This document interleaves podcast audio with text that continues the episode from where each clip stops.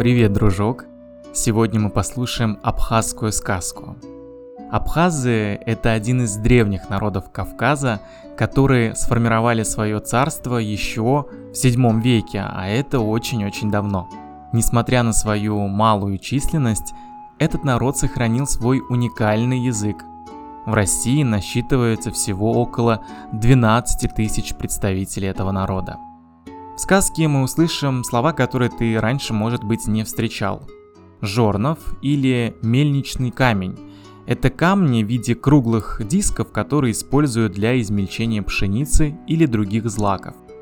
Усадьба – это большой богатый дом с примыкающими к нему строениями и угодьями. Давай перейдем к сказке «Старуха, петух и князь». Жили-были старик и старуха – они имели одного петуха и жорнов. Петух обладал чудесной способностью. Он понимал человеческую речь. А жорнов повернешь направо давал деньги для обеда, повернешь налево давал кукурузную муку для каши. Как-то старик пошел за дровами в лес и до вечера остался там. В тот день к старухе заехали охотники князя со своими собаками и попросили, чтобы она накормила их. Старуха подошла к Жорнову и повернула его налево. Посыпалась кукурузная мука. Повернула направо, высыпались деньги, и на них она купила сыр и мясо для гостей. Затем старуха пошла к роднику за водой. Видевшие все это княжеские охотники удивились. Когда старуха вышла за водой, они решили, для чего ж старику и старухе понадобился волшебный жорнов? Лучше будет, если мы заберем его для нашего князя за это он может вознаградить нас. Взяли они Жорнов и отнесли своему князю. Когда старуха вернулась с родника, она заметила, что нет ни гостей, ни Жорнова. Села она на скамеечку и горько заплакала. Услышав плач старухи, петух закукарекал. «Что ты плачешь, старуха?» Старуха ответила, что ее Жорнов забрали охотники князя.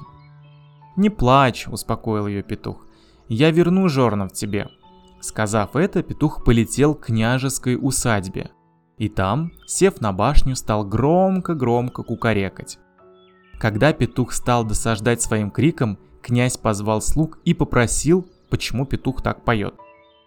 Они ему ответили, петух требует, чтобы вернули Жорнов старикам. «Немедленно подстрелите этого петуха, зажарьте его и подайте мне на стол», – распорядился князь. Так и сделали. Княжеские слуги подстрелили петуха, зажарили, подали на стол князю, и тот съел его. Но тут случилось чудо. Князь услышал, что из живота раздается пронзительное кукареканье петуха. «Случилось несчастье!» – закричал князь. «Сию же минуту вспорите мой живот и выньте оттуда петуха, да так, чтобы я был цел и невредим».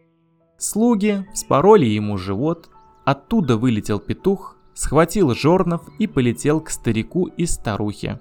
А те, получив свой жорнов, зажили по-прежнему, а князь испустил дух.